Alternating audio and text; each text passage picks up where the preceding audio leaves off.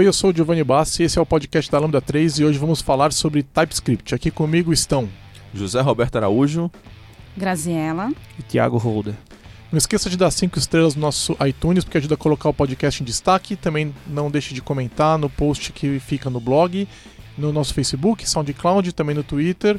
Os preferir, manda um e-mail pra gente no podcast lambda3.com.br. É, para achar a gente online e também é, podcast.lambda3.com.br.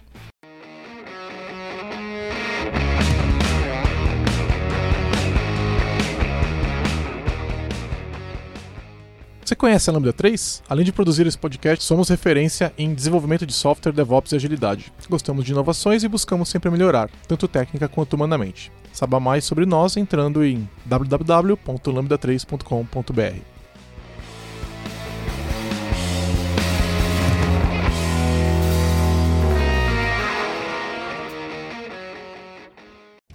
Pessoal, vamos começar discutindo o que, que é TypeScript. Então, alguém quer começar?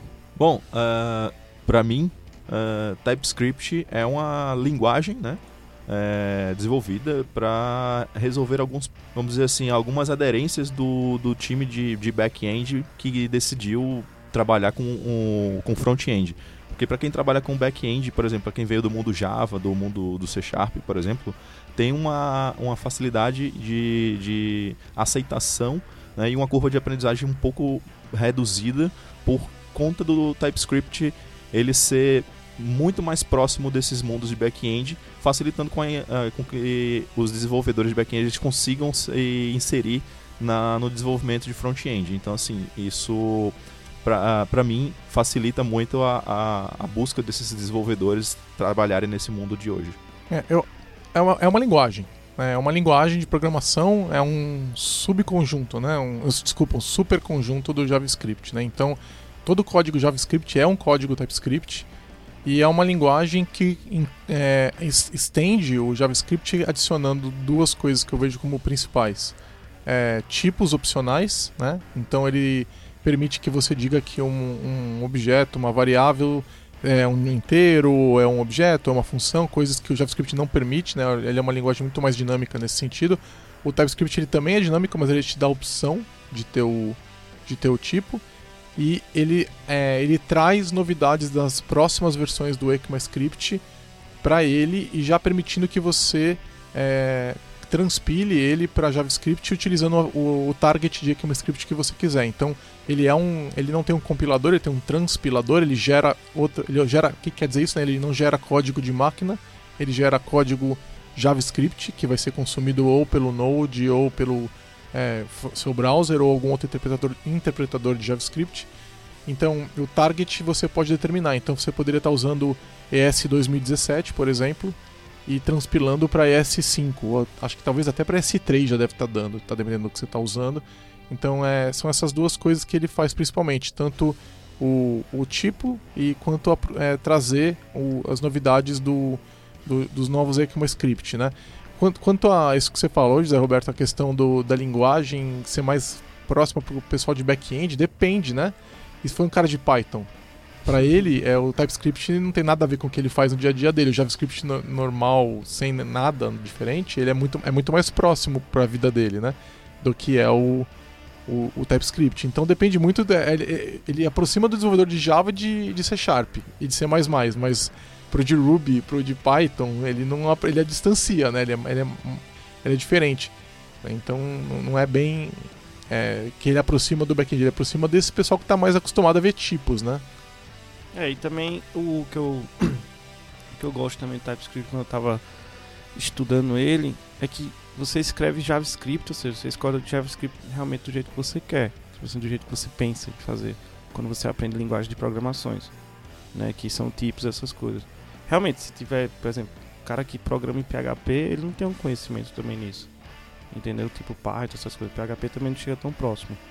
É, e outra coisa também que eu gostei muito do TypeScript é que ele você consegue fazer com que ele rode em qualquer browser, em qualquer host, em qualquer lugar onde tem interpretação do JavaScript.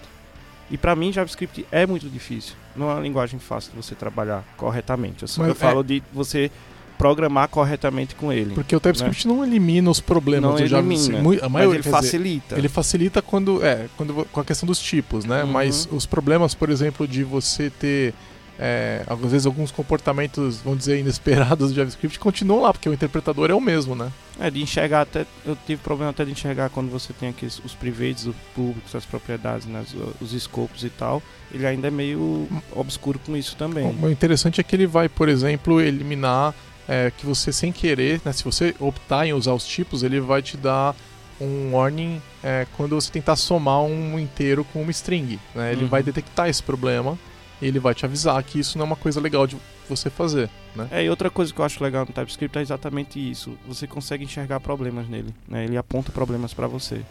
Então não em tempo de compilação ou em tempo de, de, de interpretação, de transpilação nesse caso. Mas ele, ele aponta alguns problemas dizendo que tem até ferramentas para isso, né? Que a gente pode falar depois, que vai dizer como que o que é que você está errando ali no seu código. Isso facilita muito, principalmente para quem vem do, do mundo back, mas no mundo back tipado, vou dizer assim, mais ou menos tipado, ele tem maior facilidade de, de, de ter o TypeScript, né? de, de conseguir programar com ele. É, eu também me identifico bastante com esse cenário de trabalhar anos com back-end, começar a usar front e ter muito mais facilidade em pensar de uma forma tipada. Até porque quando se imagina em construir testes, para quem está acostumado com isso, é mais difícil pensar em como fazer com JavaScript puro. É, o outro ponto aqui que o Giovanni falou é sobre a gente tem um código TypeScript e eu escolho para qual versão do ECMAScript eu, eu quero transpilar o meu código TypeScript. Tipo, eu quero um ECMAScript 5, eu quero um ECMAScript 6. E o grande ganho que a gente tem do TypeScript é isso, é, é tipo, eu tenho o mesmo código e ele vai ser transpilado para versões diferentes para atender necessidades diferentes de browsers diferentes. E isso é um, um, um grande ganho que a gente tem hoje, escolhendo o TypeScript como linguagem de front-end. Até com, pelo que eu me lembro, ele está fazendo isso até com JavaScript. Então, se você tá, se você pode passar JavaScript pelo transpilador do TypeScript e se você estiver usando, por exemplo, classes e quiser usar ES5, ele vai gerar um outro código JavaScript. Então, é muito semelhante ao que faz um Babel, por exemplo, é que o Babel te vai dar vai te dar muito mais liberdade em você escolher as features que você quer. O TypeScript ele é um pacote fechado, você não pode escolher, ah, eu quero essa feature e não quero a outra, né? Mas é, é interessante porque ele te traz realmente a capacidade de usar. E assim, hoje, em 2017, né? Se você está tá trabalhando com Node, é, o JavaScript ele nem é tão ruim, né? Ele, ele é, é- você pode estar no Node 8 que saiu agora e você vai trabalhar com uma versão super recente, basicamente é o mesmo engine que está no Chrome 55, né? Que eles estão com uma versão super recente do V8 lá. E esse JavaScript já tem classes, já tem é, assim que await, né? Já tem um monte de coisas legais. Mas quando você tá, o teu target é o browser, cara, e você quer rodar em todos os browsers, você quer rodar no Firefox, você quer rodar no IE, você quer rodar. Cara, ficou complicado, porque você vai baixar para ES5, né? Até se você baixar para ES6, talvez ele não rode numa quantidade significativa de computadores. E aí você não quer codificar com ES5 em 2017, né? E o TypeScript tem essa grande vantagem, assim como o Babel, né? Isso não é um problema que é resolvido só pelo TypeScript, mas é, é legal que você tenha essa, essa opção, né? E algumas features, por exemplo, que estão em estão sendo tentadas, elas não estão fechadas ainda no TC39 que decide o ECMAScript, tipo Decorators, já estão presentes de forma experimental no compilador do TypeScript, né? Eles, quando ela não está fechada, mas é uma feature que todo mundo quer, eles colocam com uma flag de compilação ali e você pode usar. É o que está acontecendo no Angular. O Angular usa muito Decorators, né? E é, eles habilitam, se habilita Decorators e usa e eles é, geram um código que é consumível num browser, por exemplo, com Angular. É, o que eu reparei também é que apesar de ele ter essa proposta, não sei nem se é a proposta, né? Mas a impressão que a gente fica é que vai ser mais fácil de trabalhar. Mas essa configuração de qual vai ser a saída, qual vai ser a versão do JavaScript gerado, ela não é tão trivial. Né? Então, às vezes você configura de uma forma, mas você tem que se preocupar com os outros parâmetros. É, porque se você, por exemplo, não- é, agora você está conseguindo usar Sync Await com ES5, mas antes não dava. Então, se você tentasse usar Sync Await com ES5, é, iria dar um erro na hora de, de transpilar. Né? Agora ele está conseguindo, ele faz uns voodoos, um código horroroso ali que ele gera JavaScript, né? Mas é, é um problema mesmo. Você tem que ver, porque a feature tem que ser de alguma forma emulada dentro do novo JavaScript que vai ser gerado, né? E nem tudo dá para emular. E você vai ter que usar chinos às vezes. É, por mais que você às vezes queira fugir do JavaScript puro, você precisa desse conhecimento prévio de como funciona para conseguir que o código seja gerado corretamente. Sim. E uma vantagem também que eu vejo do lance de você ter o tipo, né? É que o ferramental consegue entender o código melhor, né? Então é, é interessante que você, por exemplo, você vai refatorar um. Vamos dizer que você vai renomear uma variável no JavaScript, né? Então, como é que você faz isso? Né? Então, vamos dizer que seja um campo de uma, de uma classe. Né? Esse campo chama nome. E a classe é a classe pessoa, por exemplo. E aí você vai ter o uso daquele campo em diversos lugares diferentes, certo? E aí tem uma outra classe chamada empresa que também tem o campo nome. Você quer renomear só o de pessoa. Você não quer nomear o de empresa. Você, aí o que muita gente faz é dar um find replace de nome. Só que aí você vai renomear de empresa também, você não quer. Aí você fala, legal, o que, que o tooling pode fazer por mim? Não sei, porque se naquele arquivo JavaScript você está recebendo um objeto e você não tem como dizer se ele é uma empresa ou é uma pessoa. E aí você quer renomear o, o, o campo nome, como que você vai conseguir fazer isso de uma maneira eficiente, entendeu? E quando você diz, não, essa aqui é uma empresa. Então você está dando uma dica para o ferramental ir lá e a hora que você renomear o campo nome para, sei lá, sobrenome, que ele para ele ir no outro arquivo e falar, bom, eu tenho que alterar aqui também, né? Isso é uma coisa que é, limita muito a capacidade de refatoração num, num, num, no JavaScript que no TypeScript funciona muito bem, né? Lembrando que os tipos são opcionais, mas se você não, se você não está usando essa refatoração, vai, ela vai funcionar, mas talvez não tão bem. O interessante é que é, mesmo tipos sendo opcionais, a própria estrutura da tua aplicação ela, ela, é, ela determina tipos, né? E ele consegue ser inteligente, porque a inferência de tipos no TypeScript é um negócio extremamente poderoso.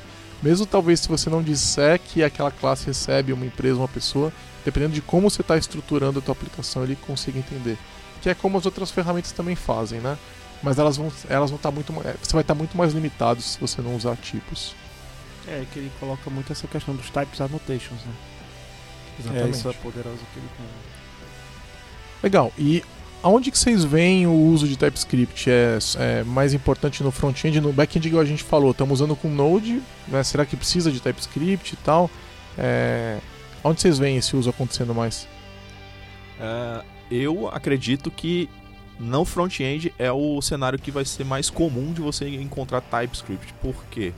É, diante das atualizações que o, a, o time do Node.js vem, vem trazendo com o V8, com a, a com o V8, é, ele já vem trazendo várias features que hoje a gente já tem no TypeScript. Então fica meio que sem sentido a gente usar TypeScript. Porém, é, quando a gente está desenvolvendo aplicações é, inter, de, a nível enterprise e não aplicações menores, mas aplicações em grande escala, uh, o TypeScript ele se faz necessário.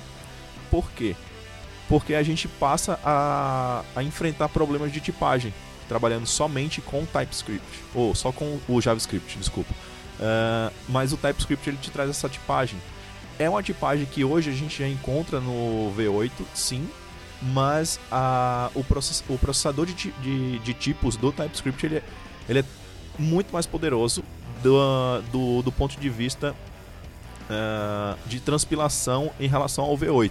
Isso eu acredito que hoje a gente consiga encontrar assim mais no, no front-end do que no back-end uh, por conta desse, desses cenários assim. Por, uh, devido à utilização e à implementação do V8. Mas eu acredito que em ambos os cenários a gente consiga sim ter ganhos de, de, de produtividade utilizando o, o TypeScript. Eu passei também por uma situação em que a equipe estava dando manutenção em um projeto legado e as páginas novas que a gente criava era um projeto Webforms. As páginas novas que a gente criava, a gente usava um back-end via API e consumia com o jQuery. Só que chegou um momento em que ficou tão complexo que não dava para fazer a manutenção é, direito, assim, não estava sendo produtivo fazer a manutenção com jQuery. Daí sim a gente começou a usar o TypeScript para poder gerenciar melhor o consumo da API. Como é que foi essa modificação? Vocês como é que vocês migraram os arquivos de código de JavaScript para TypeScript? Na verdade, eram, eram, projeto, eram áreas novas que a gente estava implementando, então não ocorreu migração. É só a curva de aprendizado mesmo para quem tem, tem essa cultura ainda mais Microsoft.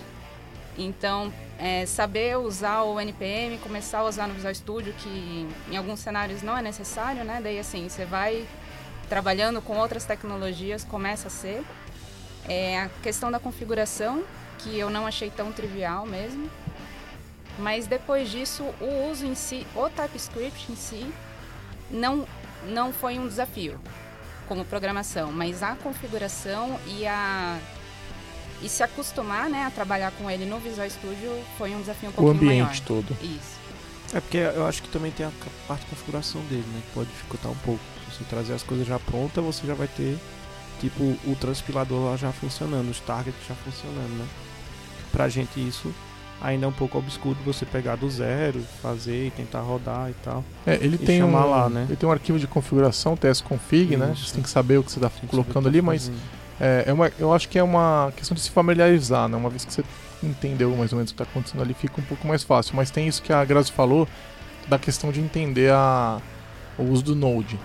É, o que eu acho é que hoje o desenvolvedor de front-end, ele não consegue fugir do Node mais, né? Do NPM, do Node, é, é uma coisa que, se ele está trabalhando com front-end, essa pessoa, ela, ela vai ter que entender como é que isso aí funciona e ela vai ter que se familiar- familiarizar com o Node e é, é uma das principais ferramentas do dia a dia dela, né?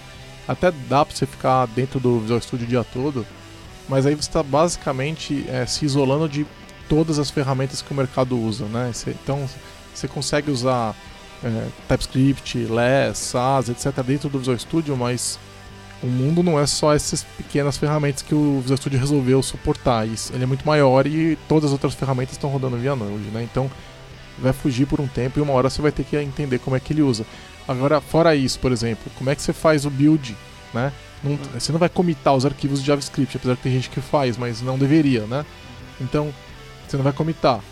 Legal, então eu vou precisar transpilar no server durante o build. Você vai ter que saber como é que faz isso. Isso vai envolver N- é, Node também, né? Então, mais um lugar onde você tem que saber usar isso, né? Então, é, é uma coisa que esse pipeline de build de TypeScript, Babel, Less, SAS e tal, com Goop ou sem Goop ou NPM scripts, é uma coisa que o desenvolvedor de front-end tem que saber, né? É, outra coisa interessante também, assim, é. Voltando àquela questão da pergunta, ah, quando que eu devo utilizar o TypeScript, se eu devo utilizar no front-end e tal. Eu ainda acho, pra mim, uma pergunta muito. uma questão muito subjetiva, né? Depende muito do projeto que a pessoa está trabalhando. É, tipo, hoje a gente já consegue ver que outros frameworks já estão utilizando o TypeScript, né? O Ionic é um dos também, quem está trabalhando com projetos em Ionic. O Angular está trabalhando bem com isso.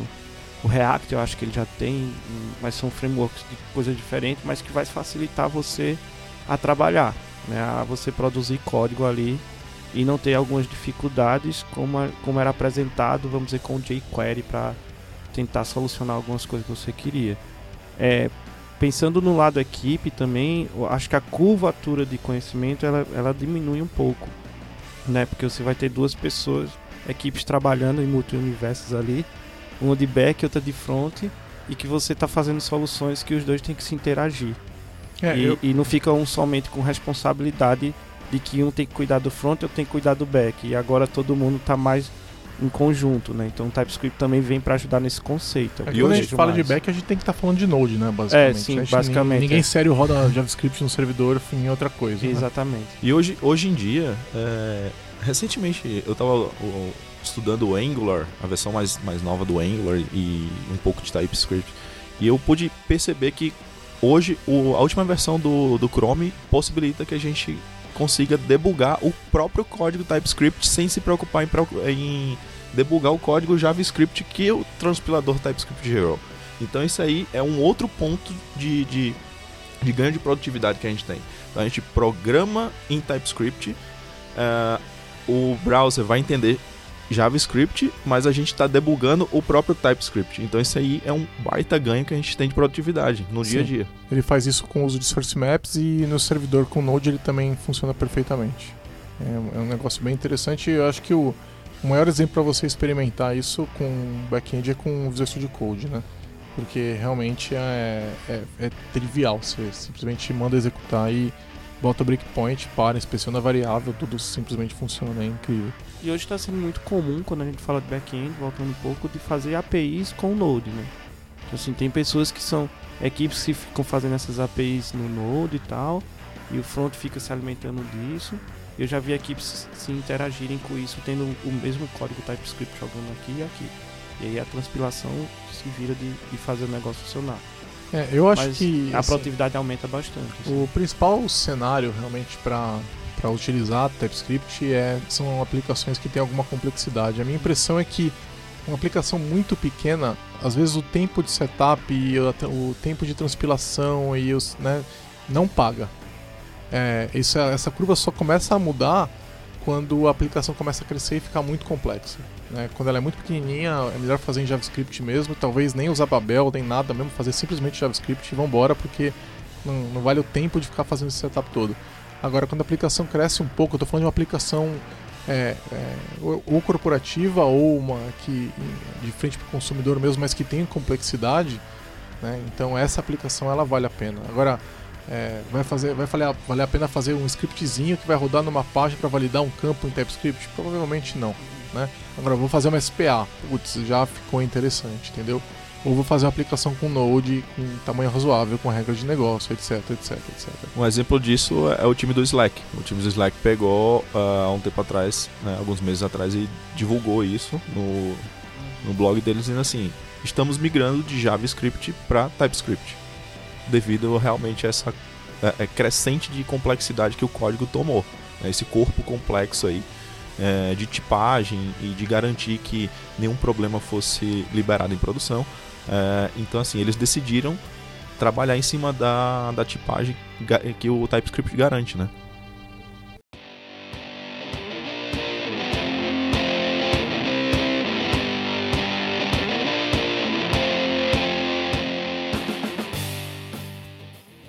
Sim. Vamos falar um pouquinho do fluxo de trabalho. Como é que é quando você está trabalhando com, com TypeScript? É, é- é- não é igual, né? Não é igual o JavaScript. Você salva, olha no browser, refresh, está funcionando, né? Como que é com TypeScript? É, aonde vocês é, trabalham com TypeScript? Que ferramenta que vocês usam? Eu, eu tava é, praticamente vendo que tem o, T- o TS que ele já faz, né, lá. Ele vai compilar, praticamente vai transpilar. E isso eu jogo como uma task do Gulp. Porque ele vai gerar aquele JavaScript eu peço para ele para ele ser o meu attachment lá do meu da minha aplicação, sei lá, é o JS que o TypeScript que o Gulp gerou, é uma task. Outra ferramenta que eu tava lendo do Mas você eles- escreve aonde? Que ferra... Qual IDE é editor de texto? Ah, não, VS Code. VS Code. Eu, eu só uso VS Code. Mas você tem Ainda Visual não- Studio também, você prefere o VS Code? Então, eu ainda não, não me vi trabalhando com Visual Studio, a IDE, que é uma das coisas que eu tô até lendo, é, com essas ferramentas, com esses toolings. Eu acho melhor o VS Code. Eu me sinto mais familiarizado. E agora eu tô vendo a- o Webpack, que assim, o, o, o própria documentação TypeScript, para quem quiser, ele explica como você fazer a configuração do Webpack. Tá, por enquanto você tem seria- usado o Gulp. Por enquanto tem usado o Google. Porque o Webpack eu quero, eu quero é, tipo, aprender um pouco mais dele, não só nessa visão. Né? Bom, é, o meu dia a dia de, de, de programação utilizando TypeScript também é com o VS Code. Já tentei utilizar um tempo atrás o Atom, mas a minha experiência com o Atom em transpilação, em configuração e, e usabilidade, eu me senti muito mais confortável com o VS Code. E eu sim uso já faz um tempo ah, o Webpack. Eu usei muito pouco o Grunt, o Gulp, basicamente eu só li a respeito e mexi em pouquíssimas coisas. Então, o, o meu entendimento hoje é utilizando o Webpack em cima do, do- do- da ideia de programação do VS, do VS Code. É, eu trabalhei bastante com o Visual Studio. Eu se- eu fiquei um bom tempo no projeto que era Visual Studio, com o Gulp e o Browserify. Né? Hum, uhum. Mas toda a ferramenta rodando na linha de comando, não no Visual Studio. Aí, na verdade, uma parte do time usava o Code. É, eu preferia, eu ainda prefiro trabalhar dentro do, do, do Visual Studio porque minha impressão que eu tenho é que ele dá algumas coisas a mais que o Code dá. mas isso tem mudado. Parece que algumas coisas têm aparecido antes dentro do code, o que é interessante notar, talvez seja uma tendência, não sei. É porque tem a ver com task runners, né? Tipo, é, eu não uso task runners nem no, não- nem nem no no Visual Studio Code, Code, nem- não. Eu uso, Ah. eu uso tudo na linha de comando. configura. É, tudo na linha de comando, né? E aí o Gulp orquestrava o Browserify. Mas eu também é, fiz aí recentemente um projeto é, com TypeScript e é, Angular, não, e Webpack, e aí eu fiz um outro com, é, com- era- na verdade era um Angular com Webpack e eu fiz agora, tô começando um outro agora de TypeScript com Webpack também para Angular 4. Agora, o, esse aí eu tô pensando em mudar. Agora, depois que a gente viu aí a palestra de React, tô vendo se a gente não faz em React esse, com TypeScript também. Mas é, é, eu fico entre o Code e o Visual Studio, mas eu tenho ficado mais no Visual Studio. né? Em projeto de Node é interessante, eu fico mais no Code. Mesmo que o Visual Studio também tenha suporte, eu não costumo fazer desenvolvimento para Node no Visual Studio. Isso quando eu tô no Windows. Quando eu tô no Linux, assim, invariavelmente tô no Vim. Uma das coisas que eu tava lendo quando você coloca o Visual Studio e um pouco de ferramenta são algumas extensions, que alguns templates que você pode baixar e que ele vai te ajudar nisso para você trabalhar com o Visual Studio, né? Porque assim, se a gente pensar também numa visão enterprise, tipo de projetos enterprise, que você vai ter que ter algumas ferramentas que vai lhe ajudar a trazer código, cobertura, tal e tudo mais.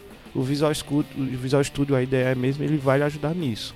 né? Ele vai trazer ferramentas já embutidas que vai ter a tua solução lá de uma forma melhor. E eu mas vi não, algo... pra, não pra TypeScript, né?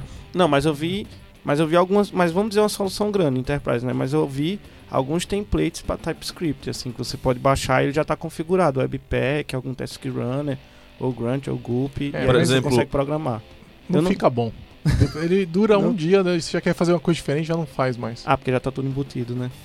É, pra mim, Visual Studio e Guppy. E o Browserify, como que entra nesse cenário? É, basicamente ele é chamado dentro do próprio Gulp, é uma função que faz a compilação.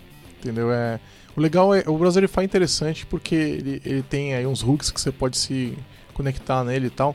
Mas depois que eu comecei a trabalhar com Webpack, é, eu percebi que algumas coisas são mais fáceis do que eram. O Browserify basicamente para mim era uma maneira de fazer é, é, require utilizando, né? O, no front-end, né? Que não dava para fazer isso. O Browserify foi um dos primeiros a resolver o problema. Não conseguia fazer modularização de forma decente. Antes tinha o Require.js, que era legalzinho e tal, mas cheio de problema. E o Browserify foi muito bom para resolver isso. Só que o Webpack está resolvendo isso e mais um monte de outras coisas de uma maneira bem interessante. Parece ser uma comunidade que está crescendo muito, então é, eu tenho é, gostado. Sabe que eu tenho gostado muito? É, que você não precisa, quando você trabalha com Angular e TypeScript, o time do Angular fez um negócio de um jeito que você não precisa escrever os arquivos em disco para executar o projeto. Eu não sei se eles escrevem num diretório que você não vê, eu não sei onde é que vai parar isso daí. O que eu sei é que você salva o arquivo, ele já dá um uh, hot reload no browser e as coisas estão funcionando e estão executando e funciona perfeitamente. É uma magia negra ali, mas funciona, que é o que me interessa, na verdade. É, ah, quando, quando se decide utilizar o, o Angular, principalmente essa versão mais nova, com o TypeScript, ah, o Angular CLI ele te dá todo o suporte para você criar um projeto e ele já configurar tudo para você, né? Não, não de forma mágica, mas ele pega todo essa, esse trabalho, essas tarefas de configurar o Webpack, configurar TypeScript, configurar a estrutura mais adequada de acordo com o guideline do, do Angular, tudo estruturado e você só precisa executar um npm server, que ele simplesmente executa a tua aplicação, deixa o live reload funcionando e você programa em TypeScript. Tudo que você programar no TypeScript e salvar vai ser refletido no browser. Então essa, esse ganho de produtividade é, que particularmente eu tô passando como experiência usando o VS Code é muito produtivo, é muito interessante e eu sou suspeito para recomendar, porque eu particularmente gosto bastante de usar essa, essa ferramenta e para ter esse fluxo de trabalho diário. Uma das coisas que eu tô vendo aqui também, que me bateu curiosidade, é que ele tem integração com um monte de, de, de build tools, tipo de... de É, de- o de TypeScript tem um language service, né? Tem o Browserify, o Do, o Grunt, o Gulp, o JSPM, tem o Webpack, o MS Build. Eu, não, não- eu desconhecia isso até o Nugget. Você tem pacotes dentro no Nuggets que, Studio, que é isso que- você baixa isso aí, o TypeScript. Eu não, não sabia. Sim. É bom, bem curioso isso. Agora, é, Grazi, você estava usando com jQuery, você falou, né? Isso. E assim, o jQuery é uma biblioteca feita em JavaScript. Sim. Como é que foi para você utilizar uma, uma biblioteca feita em JavaScript no TypeScript? Você tem que fi- você não tem os tipos. Então, quando a gente mudou essa abordagem, é, a gente acabou deixando o jQuery para fazer as exibições na tela, montar o HTML, tudo mais, e deixar o TypeScript para realizar a integração com a API. Então, montar as classes, fazer as validações necessárias e, e o jQuery ficou exclusivamente aí para a tela. O, o TypeScript ficou para a loja. Tá, e você estava usando o jQuery com JavaScript, então. Isso. E algum de vocês já passou pela necessidade de usar uma biblioteca que não tem, que é feita em JavaScript nesse cenário? Por exemplo, React ou Angular 1. Sem, sem- Não. com, com uma, com uma dependência é, externa. O que, que vocês estão usando com TypeScript? eu tento evitar. é, já chegou momentos em que eu pensei em mesclar com jQuery e eu fiz o possível para evitar por enquanto. Bom, é, no Webpack a gente consegue. é, no- na verdade, não é o Webpack, né? É um arquivo do Angular CLI que a gente consegue colocar dependências externas de uma forma muito, muito mais fácil. Então, por exemplo, se eu estiver utilizando um Bootstrap da vida, eu vou conseguir colocar isso dentro de uma, de uma dependência que é um arquivo muito semelhante ao tsconfig. Né? Então, a gente consegue resolver essas dependências através desses arquivos de configuração. É, então, mas o, o ponto é o seguinte, né? A gente tem uma, uma questão que é, por exemplo, se eu for usar underscore, underscore é feito em JavaScript, ou jQuery é feito em JavaScript, você não vai ter os types. Então, a hora que você tentar invocar uma, uma da função, né, uma das funções, né? Tipo um pick do, do underscore, né? Ela não, não existe. né? Então, É se o- você fizer um import, o, ela não vai funcionar. Então, isso é um problema é, que você tem que resolver. E aí, ao longo do- dos anos, todos desde que surgiu né, o TypeScript, a comunidade resolveu resolver esse problema. Né? Então surgiu um, um cara chamado é, Def- Definitely Typed, né? que é uma, um, um exercício de, uma, de uma milhares de pessoas que, que foram falando, pô, eu quero usar jQuery, por exemplo, eu quero usar underscore, eu quero usar né, lá atrás, né, backbone, né, com TypeScript, né? E elas foram criar os typings para essas bibliotecas. Né? Então, existe no GitHub, se você procurar Definitely Typed no seu buscador favorito, você vai, vai cair lá no GitHub. É, uma, é uma, um, um repositório gigantesco com milhares de, de, de arquivos de tipos para usar essa, a bibli- a biblioteca que você prefere. Aí, de lá para cá, surgiram outras soluções, né? Tipo, surgiu... Tinha o TSD, que era ligado ao, ao Definitely Typed. E o depois do TSD surgiu uma outra ferramenta chamada Typings, também eh, trazia os tipos, todas elas puxando do Definitely Typed. E agora tudo isso foi abandonado. O que, que eles fizeram? Olha só que interessante. Eles pegaram e criaram uma org no NPM chamada, eh, chamada Types, né? Então fica arroba Types no NPM. E eles, ao- quando o, o Definitely Typed é atualizado, então vamos dizer que saiu uma versão nova do underscore e você eh, quer usar uma feature nova que tá lá e não, não, não, tá, não tá ainda no types que, que você que estava usando. Ele vai lá, você vai lá e inclui, faz um pull request lá no, no typings, no, desculpa, no definitely typed. Uma vez aceito, ele vai ver qual é o, o- o- dentro do diretório Angular, é, desculpa, é, underscore, ele pega e ele publica sozinho no na org arroba types um, os typings novos que você colocou. Então, como é que você faz para fazer essa referência? No novo TypeScript, na versão que saiu agora, ele sabe olhar o Node Modules. Né? Então, se você colocou lá, é, você indica que ali são os seus tipos e, e ele vai puxar sozinho. Então, colocando lá, você faz um npm install arroba types barra é, underscore e ele traz os tipos e você aí você pode fazer import ah, underscore e simplesmente funciona e as funções vão estar disponíveis e eu posso dizer que minha experiência tem sido muito positiva com isso. né?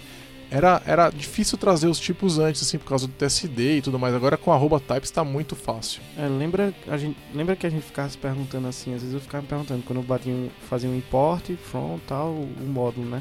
Aí depois que eu fui dar uma olhada como é que é, exatamente isso que o, que o Didio tá falando. Lá no package.json, nas dependências, que você bota o arroba letters e tal, ele consegue ver no diretório dessas dependências, no NPM, que é o Types Organizations, que eu, como eu estava lendo também, ele vai lá e vê quais são os types que esse cara tem. Tipo, qual é esse módulo aqui, tem esses types aqui, ele vai lá e lê. Então não precisa mais estar tá configurando aquele types, né? Porque antes tinha, né? Você É, baixava os arrobas de- types é. e tal, e ficava um negócio enorme. Agora ele vai no próprio NPM módulo e enxerga isso, entendeu? Pelo, só pra gente ter uma ideia, assim, quando a gente fala que ele colocou NPM Modules é o package JSON lá, o, o dependência do package JSON. Tá? Isso, é, você vai ter que trazer. E esse, essa org, ela também está sendo usada mesmo quando você está editando JavaScript.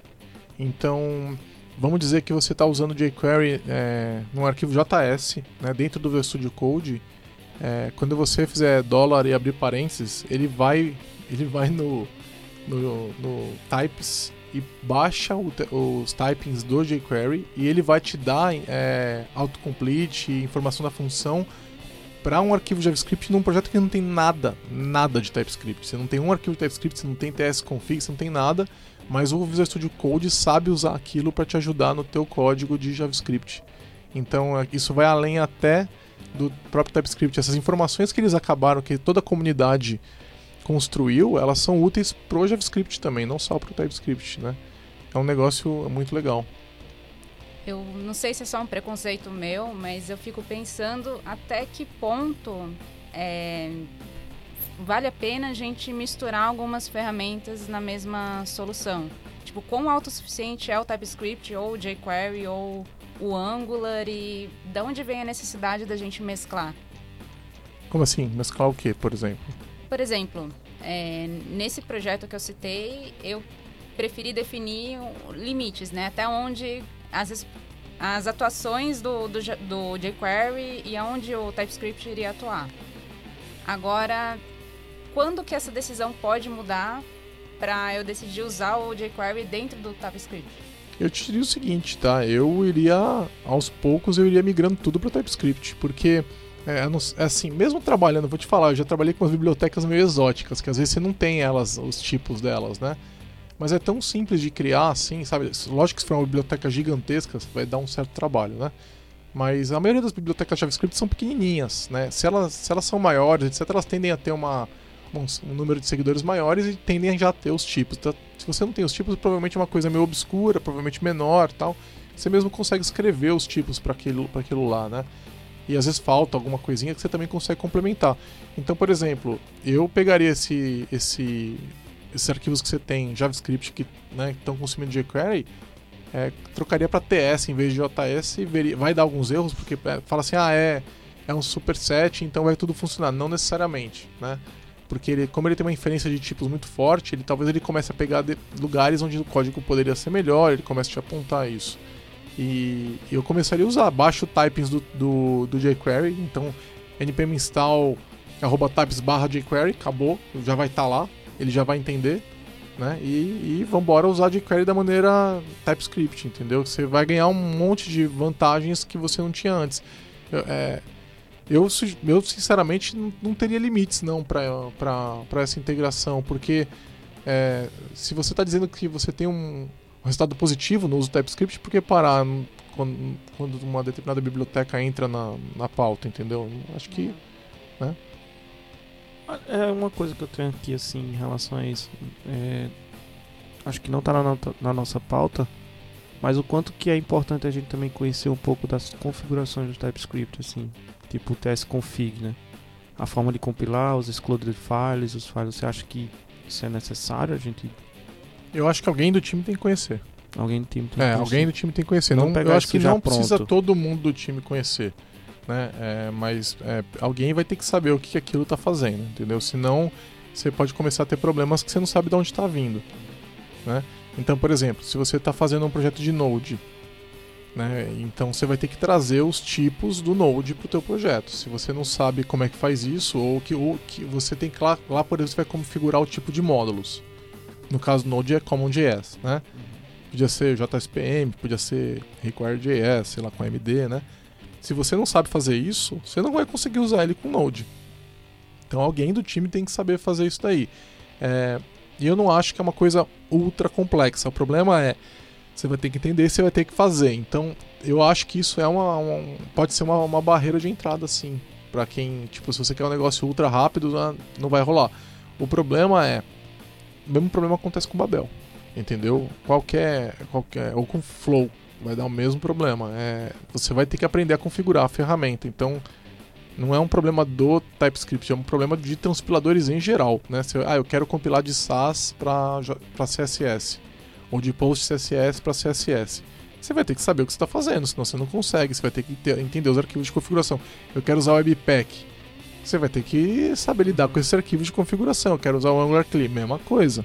Então não dá para fugir né? É, São essas, essas ferramentas são configuradas.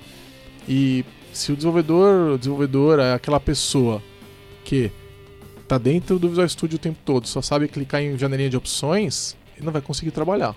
Entendeu? Vai precisar aprender a trabalhar com os arquivos de configuração. O, o legal é que a documentação dessas ferramentas que a gente falou, elas são muito boas, as documentações, né? Você- a do TypeScript é ampla pra caramba, do Angular também. é- então, tipo, se você é, quer fazer, você consegue fazer, né? Então, não vejo um problema. É, no próprio TypeScript, pra quem quiser, tem um playground, né? Você pode ir lá e pode brincar um pouco. Mas ele não tem as né? configurações. Não, não tem as configurações, tem as documentações, mas pra quem quiser entender um pouco, E sempre tem começar... Pega um projeto de referência, você pode usar também um, o- no, Angular, no caso do Angular, você pode usar o CLI para criar um bootstrap do projeto, ele já vai deixar tudo pronto para você, Uhum. testes, build, tudo vai estar funcionando direitinho. Tem um monte de, você pode usar Yeoman para fazer uma geração inicial de um projeto com React, se você quiser, por exemplo, ou com Express ou Coa para o back-end. Então, meu, é, tá na mão das pessoas buscarem esses recursos, né? É, que já vão dar um chute inicial. Então não é, putz, eu vou ter que começar a criar cada arquivo sozinho do zero. Não, de jeito nenhum. Né? Você tem um monte de ferramentas que vão te ajudar a criar esse primeiro, dar esse primeiro pontapé. Não quer dizer que você não tem que conhecer, você tem que conhecer também. Né? Legal, a gente falou de alguns cases. é, Então, eu queria repassar então os cases que a gente sabe aí que a gente tá vendo que estão funcionando. Então a gente falou do Slack, né? É, o Slack falou que tá migrando tudo, né? Devagarzinho eles vão migrar tudo. A app deles de. Inclusive do celular é uma app. É uma app Cordova? Eu acho que é, né? Não é, não é, não é uma app Só sei que nativa. menos funciona bem. né? E, então o Slack tá, indicou. Hoje a gente tem Angular. O que mais a gente tem? Usando tem TypeScript. O React Vue.js. Não, o React não tá usando TypeScript. Não tá? Não, o React vai ter typings pra. Ah, sim. Pro... É, É, eu tô falando projetos escritos o em projeto TypeScript. todo escrito em TypeScript. Ou empresas que estão de fato usando o TypeScript. Tá, surgiu o, o que eu tava vendo na documentação e, e eles falaram que foi possível fazer essa nova forma aí foi o SharePoint Framework. O SharePoint Framework, o framework todo, ele é escrito em TypeScript. Legal. E é, ah, uma coisa interessante de projetos feitos em TypeScript, tipo o SharePoint Framework e o Angular, é que eles trazem no pacote do NPM, eles trazem os, Os typings. types, é. Então você não precisa chamar nada do arroba types, né? É, isso é muito legal, né? Porque já vem pronto para usar. Né? Acho que uma coisa que a gente também não falou foi o TS-Lint. Tipo, que, esse, que eu vi funcionando e que me ajuda. Eu, não, não não- eu acho que eu posso estar falando errado, mas eu gosto de usar o TS-Lint por, por ele me mostrar. Assim, é uma ferramenta, eu acho que é do VS Code, né? Praticamente não é. eu na- não é, né? Não, Mas ele se TestLint é uma integra? TestLint é uma ferramenta de linha de comando Uhum. é, que vai ler teu código e vai buscar estilos. Então, ó, você está declarando uma variável usando var e devia estar usando const, por E por que exemplo. que Ou então não- você está começando a abrir uma chave na linha errada. E ele vai te dar essas indicações. É, o que acontece dentro das diversas. IDEs e editor de texto, como o VS Code, é que eles vão ter um plugin. Ah, Então, então o plugin é que vai te dar a indicação de que ali pode ser corrigido um detalhe. Mas não tem nenhuma ligação com o TS-Lint quando eu configuro ele, tipo, ah, eu, eu quero que minha variável seja maiúscula, minúscula, sei lá. E aí ele vê lá Não, e, tem e a ver com a, ferra- tem a ver com a ferramenta de linha né? de comando. É um plugin que utiliza a ferramenta. Tá. Entendeu? É mesma coisa em qualquer outra IDE ou editor de texto. Mas Elas ele só estar serve- usando a mesma base de código do TSLint. Ele só serve pro TypeScript. O TSLint especificamente também faz do JavaScript, se você quiser. Uhum. né? O ESLint, o original, né? Vamos lá, Uhum. o ESLint que surgiu antes, não faz TypeScript. Mas o TSLint faz os dois se você quiser. Então, opcionalmente, você poderia utilizar o TSLint para fazer lint também de JavaScript. Você acha importante ter o Eu TSLint? sempre coloco. Sempre coloco. Eu É, coloco ele e coloco um editor config agora que tem suporte tudo quanto é lugar também, para poder dizer detalhes de formatação e tudo mais que ele ajuda também. Eu vi naquele projeto que a gente fez lá que você tinha colocado. Por isso que eu conheci ele e achei interessante, assim, um cara que. Outra coisa legal é o que é import... que usa TypeScript é o Visual Studio Code, né? Uhum. Todo, acho que é Monaco, editor de texto, né, de código. O editor do VS Code, é, ele está presente em alguns produtos que a Microsoft coloca online. Não sei se vocês já viram isso, tá? Mas, por exemplo, no VSTS, o editor de código lá deles, pelo que eu sei, é o mesmo editor que está no VS Code. O VS Code é uma aplicação é, escrita com, baseada em Electron, né? E ele é todo escrito em TypeScript, né? Uma coisa que a gente não falou foi o TypeScript é da Microsoft. Sim.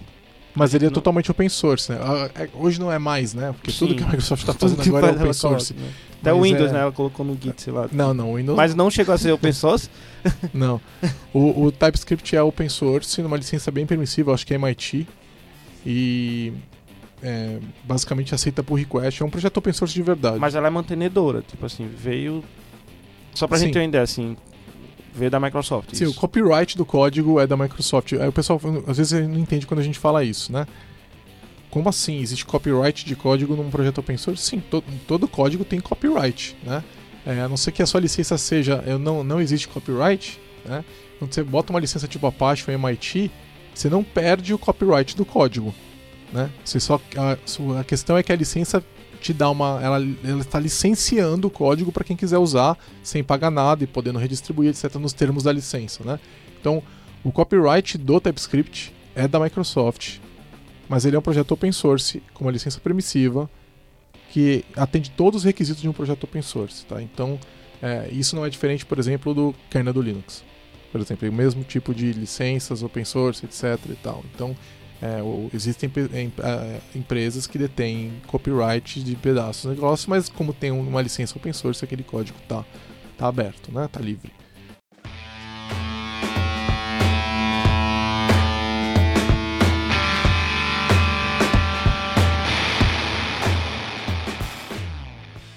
Legal. É, eu queria pegar um- umas críticas que a gente vai encontrar quando a gente fala de TypeScript. Né? Então, é, de por que não usar o TypeScript. Né? Então, por exemplo, é, e se o projeto, se, se resolverem cancelar o projeto TypeScript? Então, daqui, imagina que o projeto hoje ele é cancelado em junho de 2017, né, que a gente está gravando esse podcast. Então, vamos dizer que ele tenha sido cancelado. É, eu perdi todo o meu código ou não? Eu acredito que não. Por quê? Eu não tenho ideia disso aí. Tipo, sabe aquele? Eu não, eu não consigo opinar, porque eu não vejo. Eu ainda não, não, não observo acontecer isso. Não, tudo bem. Eu, eu Entendeu? concordo Tipo- que é um cenário improvável.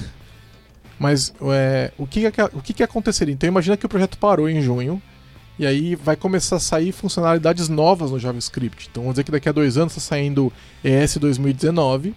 Tem coisas nele que você já não pode mais usar. Porque o compilador não vai parar de funcionar porque o projeto teria sido abandonado, por exemplo. Ele continua compilando, certo?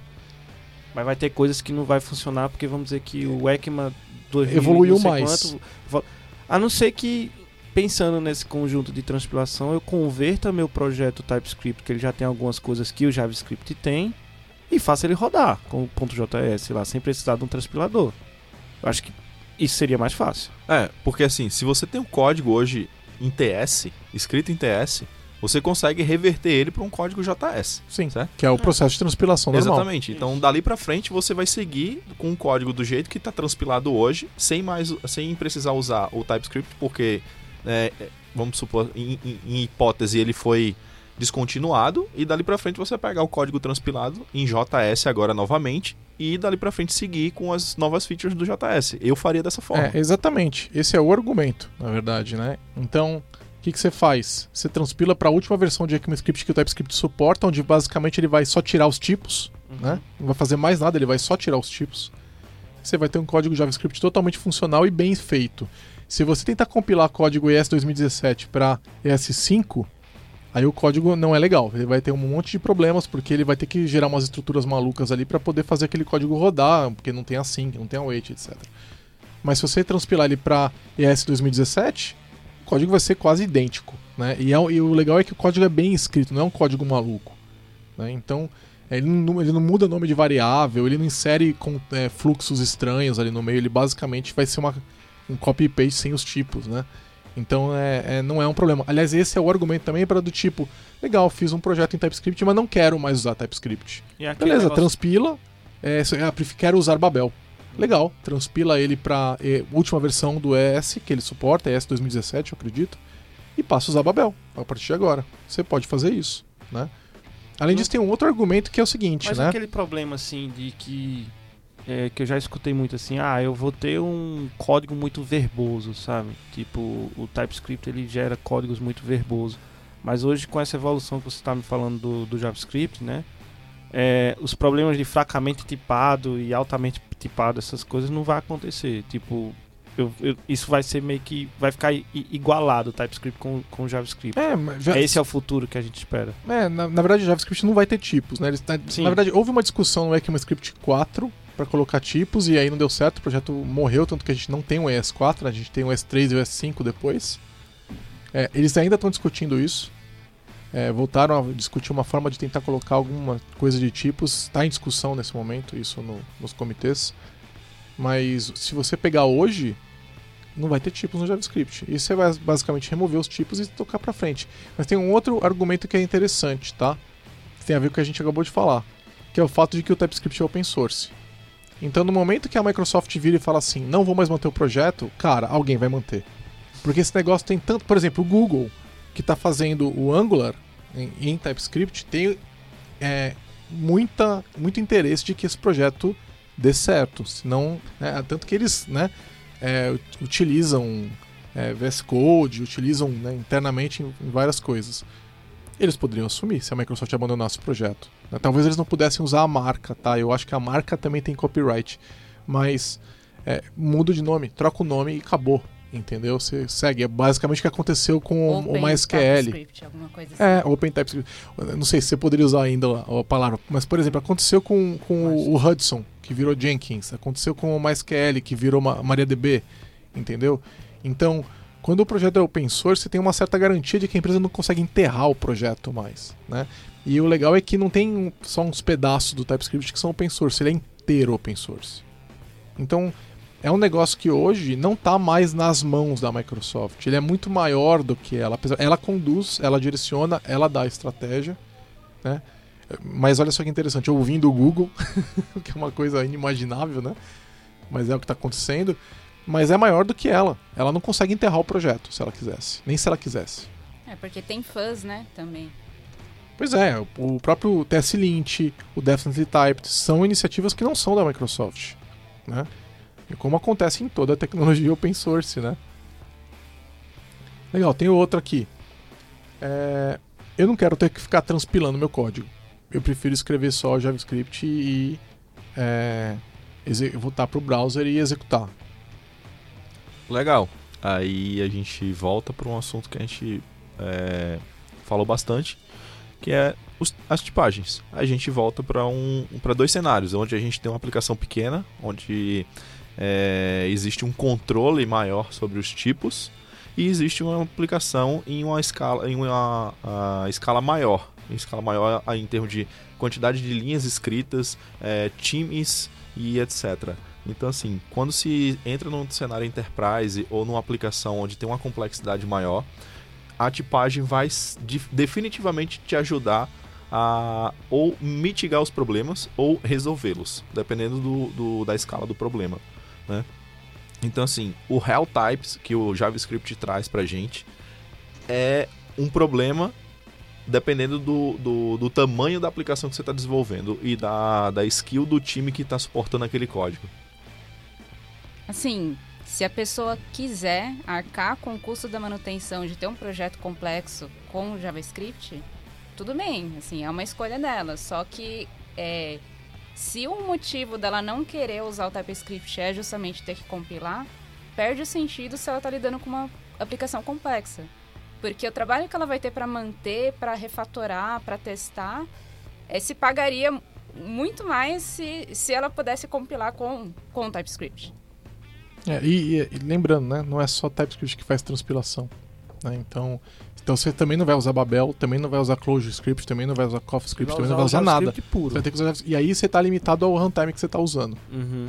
né? Então, se na tua empresa você está no Node 6, é o que está lá. Se está usando o browser, você está provavelmente limitado ao ES5, Uhum. né? Se você quer ter um público grande, né? Então, é um negócio complicado. Você está numa aplicação corporativa, pode ser que a tua empresa esteja usando o IE, sei lá, 8, e aí você está ali, né? Você tá com outros problemas, né? Tomara É, que é ninguém na- esteja nesse cenário. É botar na balança, né? Tipo, você tem que colocar na balança em termos de, do que você quer entregar. Se você acha que o JavaScript nesse contexto, porque também como a gente já debateu, o TypeScript não vai resolver todos os problemas do JavaScript, ele não é, não é essa a função dele. Nem todas as bibliotecas JavaScript também. Então você tem que botar na balança, saber, cara, eu acho que no momento agora em que o nosso, o nosso software, o nosso produto se encontra, vamos continuando com o JavaScript. Em uma determinada evolução, vamos ver com TypeScript ou com Babel ou com qualquer outro, sei lá, entendeu? Tem que ser feito uma. Tem que, tem que, você tem que pesar também o seguinte, né? Quanto tempo você passa de fato executando o código no navegador ou no Node, etc. E quanto tempo você passa escrevendo esse código. Eu argumentaria que você, se você está gastando muito tempo executando códigos, primeiro, você devia estar escrevendo mais testes, né? Segundo, é, tem, é, é, você é, deve estar fazendo alguma coisa errado, porque é, você vai gastar normalmente muito mais tempo no código. Então você vai escrever um teste, daí você vai fazer o teste passar. Né? Então, todo esse tempo você não precisou fazer uma transpilação. Você não precisou de nenhuma. É só na hora de executar de fato o teste que você vai precisar daquilo lá, né?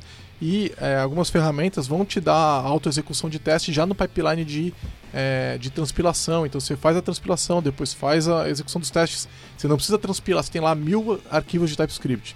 Você alterou um, você não precisa transpilar todos. Né? Você vai transpilar só aquele um, certo?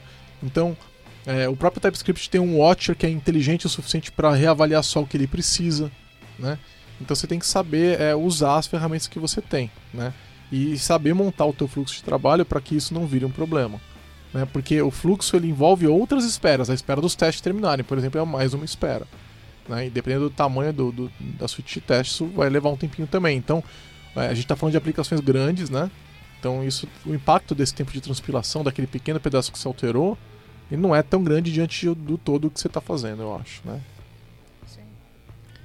Legal. É, vocês têm alguma feature que vocês é, gostam no TypeScript que vocês querem comentar ou alguma que está saindo que vocês viram?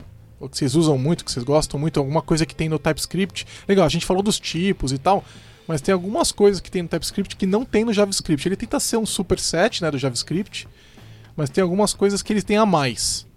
É, vocês querem comentar alguma? Aí eu tenho algumas que eu gosto, mas vou deixar para falar no final. Constructor. O filtro tem no JavaScript. Tem, Tem na versão 2.3 do, do TypeScript é legal falar sobre isso, porque a gente tem os iterators. E a gente, além dos iterators, a gente tem os iterators async. Então a gente começa a ter ganho de performance é, de forma tipada. Eu que venho do mundo Microsoft, C Sharp, etc., eu consigo ter um ganho de performance muito grande trabalhando com esse tipo de, de, de classes já implementadas. Né? Mas isso tem no JavaScript também. Ele disse que tem no ES 2015. Já tem, já iterators e assim async que await é- já estão no JavaScript. Então, inclusive, Mas o no- iterator, de- é, a classe iterator async. Não, calma. É... Isso são construções JavaScript. É, o que tem ali, é tu... isso tudo está no JavaScript. Pode olhar o Node 8, você vai ver o, o, o async, await, você vai ver o... os iterators, tá tudo lá. Né? O, a, a, é, a- o- a interface que você está falando, ela não existe no JavaScript porque é uma interface. A interface é uma construção do TypeScript. Né? Mas a funcionalidade que está lá, que está presente, ela é do JavaScript. Tem um negócio que eu tava lendo que me chamou a atenção aqui, o negócio do JSX. Do React. Então, mas agora ele, ele tem uns spreads operation para o Spread, tem, É, tem no. JavaScript também agora. Ah, então, mano, já chegou, velho. É, é, então, Tipo- depende que, em qual você- versão você tá. O, se você tá fazendo pro browser, não tem nada disso. mas o É eu tô estudando spread. na versão 2.2 ainda, mas eu, eu vi agora que já lançou o 2.3 também. Então, sim, tá- mas isso tudo tem no, tá Se você pegar o Node 8, tá tudo lá. é, é verdade, cara. O Google tá rápido, né? O V8 tá andando muito rápido. então me fala um então, Didio. Então, tem alguns, ó, eu vou falar, vocês vão lembrar. Tá bom. é, private, public, protected. Ah, eu falei desse problema que ainda tá rolando. Isso só tem no TypeScript. Isso, mas né? ainda tá rolando que meio que Não, isso tem- funciona tá perfeitamente. funcionando perfeitamente. Perfeitamente. Então eu acho que eu fiz errado. Porque no JavaScript tudo é público, né? Uhum. É, e isso facilita com que a gente consiga implementar alguns patterns né, de desenvolvimento dentro do TypeScript. Facilita muito. É, é limitado, sim. Abstract ele tem É, também. É limitado. Eu apanhei com isso, assim. Interfaces é uma mas a coisa gente que não consegue pegar alguns conceitos de patterns do, do Gang of Four, por exemplo, e implementar dentro do, do TypeScript usando esses recursos. É, você né? consegue fazer no JavaScript, mas o problema é que você não tem ajuda nenhuma. Porque é tudo. É, é- é- é tudo mutável, entendeu? Tipo, todos os Pode tipos ser qualquer qual- coisa. Pode ser qualquer coisa É. dentro do JavaScript. Dá pra fazer, mas dá muito trabalho. Então, é- é- olha só que interessante. Isso que a gente tá falando são restrições, né? Então, aquele negócio, restrições são boas, dependendo do cenário, né? Então, dizer que um campo é privado é uma restrição, Uhum. né? Mas que é uma restrição positiva, porque eu quero dizer alguma coisa. Agora, olha que interessante, a hora que você está executando o JavaScript, aquele campo é público. Mas no teu TypeScript você não consegue chamar ele de fora da classe. Então ele Ah. vai dar um erro de compilação para você. É isso que eu, que eu tava tendo esse tipo de problema. Agora É. eu entendi o ponto de vista. Eu tava vendo o transpilado, Não, o transpilado sempre ele é público. sempre vai estar público. Vai e sempre tá Deixando de achar ver o, o compilado. Porque o lá. JavaScript não tem o conceito de privado. É por isso que quando eu, a gente tá. eu, eu ficava tentando enxergar isso no, no JavaScript. Eu falava, mas tá privado, Não por que, vai que não ver. tá no JavaScript? É, Tipo, não- porque não então tem. agora entendi Não o porquê. É, Não Esse é um ponto interessante porque assim, é, muita gente fala assim, ah, mas eu vou mexer só no TypeScript sim. Se você começou a programar TypeScript, você não precisa mexer no código JavaScript. Você pode até olhar e tal para entender, entender o, o que foi que ele interpretou e transpilou do TypeScript para o JavaScript. Né? Mas como no JavaScript não tem tipos, então tudo nele Não, tem É assim. tipos. É que é, é de- funciona de uma maneira diferente, né? Ele tem tipos. Né? Então você vai ter você vai ter uma classe, você vai ter uma, um string. Ele, o JavaScript tem tipos. Né? hoje Não, não, não, Não, ele tem. Ele sempre teve. É que é, é, a maneira com que ele funciona é um pouco diferente. Mas ele tem tipos. O que ele não tem é, é, por exemplo, é a garantia de que uma variável vai ter sempre o mesmo tipo. Isso ele não tem. né? O TypeScript tem essa garantia, ele pode te dar essa garantia se você quiser. Entendeu? Então, é, é, mas você tem os tipos, o JavaScript tem tipos, né? Então, né, mas assim, ele é uma linguagem muito mais dinâmica do que é, muita gente preferia que ele fosse. Né? E o TypeScript te dá. a- Você pode pegar o seu. O seu botar o volume no 10 de, de tipagem ou no zero igual ao JavaScript. Né? sim, Você- no- você a gente tem os tipos. N, é, qualquer, né? Tipo no O TypeScript. enum tem no JavaScript? No no JavaScript tudo é N. Enum, tudo é enum. Tudo, não, tudo é N. Enum, não, É, Enum não tem. Não No, existe Java- no JavaScript tudo Enum é é uma qualquer coisa- É uma coisa que TypeScript. tem, que eu tava. Eu, eu usei o enum no TypeScript e achei massa. É, e o, enum, o JavaScript tem dois. O TypeScript tem dois enums, vocês já viram isso? Tem os const enums e tem os enums normais. O enum é, é, normal lá dele, ele gera um objeto lá, uma classe que é, você pode herdar de um enum do outro enum, vocês já viram isso? É um negócio muito Não, louco. Nunca vi. E aí é, ele, ele gera um objeto, é um negócio razoavelmente complexo, né? E quando você transpila, você vê os enums no código JavaScript, né? Ou aí ele tem um enum constante que basicamente vamos dizer, é igual o enum do C Sharp ou do Java, que o, o valor tem um número. E aí a hora que você transpila, ele aparece o número. Some o, o, o, o valor, entendeu? Aquele conceito que eu tava até vendo, assim, é, não sei se tem no JavaScript, mas eu acho que é um conceito meio que de namespaces, assim, tipo export. Isso não tem no JavaScript também, isso é bem Ó, legal. Tô chegando lá, no, hein? no, no TypeScript eu tô me tem, lembrando umas coisas e é aqui. bem legal isso. É, Então, do TypeScript, esse export, ele ajuda pra caramba. É, Tipo, no JavaScript você vai ter que usar objetos para simular, hum, entendeu? E o TypeScript ele, é, ele É consegue... meio que é um namespace, né? É um você meio- namespace, é um é. namespace, você dá um export, você diz, ah, aquela classe que está em contínuo em tal lugar, eu quero dar um export e utilizar ela, ou eu tenho que. É, utilizar uma interface, na verdade. Quando a gente usa uma interface, eu quero fazer a implementação dela e tem essa classe, e aí eu posso fazer um, um- um injetor lá, né? Que até o próprio Angular utiliza isso- isso muito bem Sim. que você coloca os- as interfaces, ele já sabe injetar as dependências dessas interfaces e tudo mais. Tem um cara, não sei se vocês já usaram, porque ele, eles falaram muito quando lançou, mas eu acho que tem muita gente que não tá vendo ainda. Vocês chegaram a ver non-nullable types no TypeScript novo que tem? Bom, basicamente é o seguinte: é, quando você declara uma variável, por exemplo, você declara uma, um- uma variável que você espera que tenha o tipo string, certo? Essa variável, ela por definição, ela tá nula, certo? Tá, aí você pode declarar essa variável. É, você pode ligar uma flag do compilador para habilitar non-nullable types, certo? E aí você não pode consumir aquela variável até que você cheque se ela é nula ou não. Entendeu? Isso é muito legal, porque. Pra não dar aquele erro de undefined. Pra não dar erro de Exatamente. undefined. Porra, Então, muito foda isso. assim, né? ó, se você quer uma variável que ela pode ter uma string ou um nulo, então você vai usar aqueles union types que eles têm. Vocês já viram os union types que botam um pipe no meio? Uhum. Então você pode falar assim, ó, essa minha variável é uma string ou um número.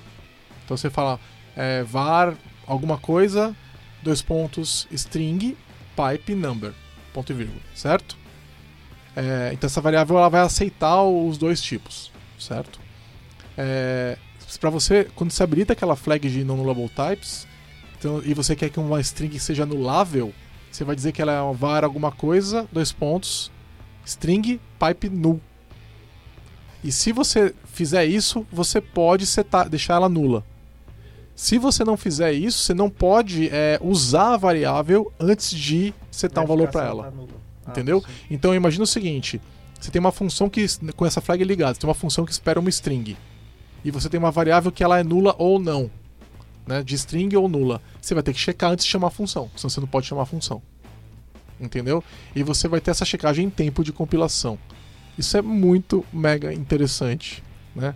Porque você. É um conceito de, de tipagem avançada, né? É, Se a e- gente pensar nesse fortemente tipado, vamos Sim. dizer. É, é é uma flag que eu, abri- eu sugiro que vocês liguem ela para vocês verem como é que verem, verem como é que isso afeta o código, porque é uma coisa muito interessante que está inclusive chegando no C Sharp. Vocês viram isso? C Sharp 8 está discutindo a inclusão de non-nullable reference types. É, isso aí é uma. É, uma- é, é non-nullable não, é non-nullable reference types. Isso É, isso é uma, é uma discussão que está no, no GitHub, inclusive, do, da implementação do C Sharp lá, que eles tinham uma discussão bem antiga, tem blogs, tem post de 2007, 2008, discutindo sobre isso. E nas linguagens funcionais, a gente tem bastante essa checagem, né? Né, não, não, nas funcionais não tem, não tem Então, a assim, ideia do nulo. ou ou geral. tem ou não tem valor. Então, por É. isso a gente tem menos problemas relacionados a esse tópico de variáveis nulas ou não. é, que é, é, essa feature que o Didi falou agora é, é bem interessante e traz mais benefícios do que qualquer outro tipo de coisa. Porque é, quantas vezes a gente está programando em JavaScript e, e puro, né? E dá um undefined variable lá. né, ou até mesmo tipo a gente usando um n dentro de um TypeScript que a gente esqueceu de tipar ou a gente esqueceu de botar um valor e dar um undefined type lá. Então assim, esse tipo de, de, de recurso só vem a, a somar para que a gente tenha um código um pouco, é, com um pouco mais de qualidade, né? Sim, o Anders é, criou o C Sharp, né, que é o criador do Delphi também, que é criador também do TypeScript. É, ele fala que a inclusão de nulos no C Sharp foi um dos maiores erros da, da- do design da linguagem do C Sharp, né? Mas é que nulo era uma coisa que todo mundo tinha, né? O Python tinha, o Java tinha, e como é que o C Sharp nem atentou? Eles colocaram. Mas ele gostaria de poder voltar atrás e retirar. E agora ele está vendo uma forma de te retirar isso, de dar a opção do C Sharp de dizer que aquela string ela nunca pode ser nula também. Eles estão vendo de Mas fazer é- isso no C Sharp. Um exemplo seria, por exemplo, o valor default de uma lista seria uma lista vazia Exato. e não mais nula. É, exatamente. É a ideia do aquele no object pa- pattern, sabe? Exatamente. Então, uma, uma- uma lista não é, vazia, não é nula, ela é vazia. E a Perfeito, complexidade. perfeito exemplo, Grazi. É. Isso ia poupar muitas verificações no código. Exato, Sim. esse é, o isso, ponto. Essa é a ideia. Se você fala com alguém de programação funcional, eles vão rir da nossa cara. Mas Porque vocês eles isso é checam óbvio. Isso é óbvio. Por que, que você tem nulos, entendeu? Porque você ainda faz esse tipo de checagem. Não Exato. faz sentido isso. Exatamente. Não passa um nulo, passa uma string vazia. E a não- complexidade de entendeu? você é, ter isso dentro de uma linguagem, ter nullables numa linguagem e depois você, by design, decidir tirar isso, cara, isso aí é uma dor. É muito grande. Por Porque i- mas, ó, mas olha que interessante, JavaScript é uma linguagem tão poderosa que você pode habilitar isso no TypeScript com uma flag de compilação e arrumar teu código. E eu vou te falar que não é um problema tão grande assim, porque você vai, faz, você vai alterando o código aos poucos ali. Você liga a flag, vai dar alguns erros, você corrige e toca pra frente. É, que dá pra habilitar isso, cara. Eu Muito entendo. legal.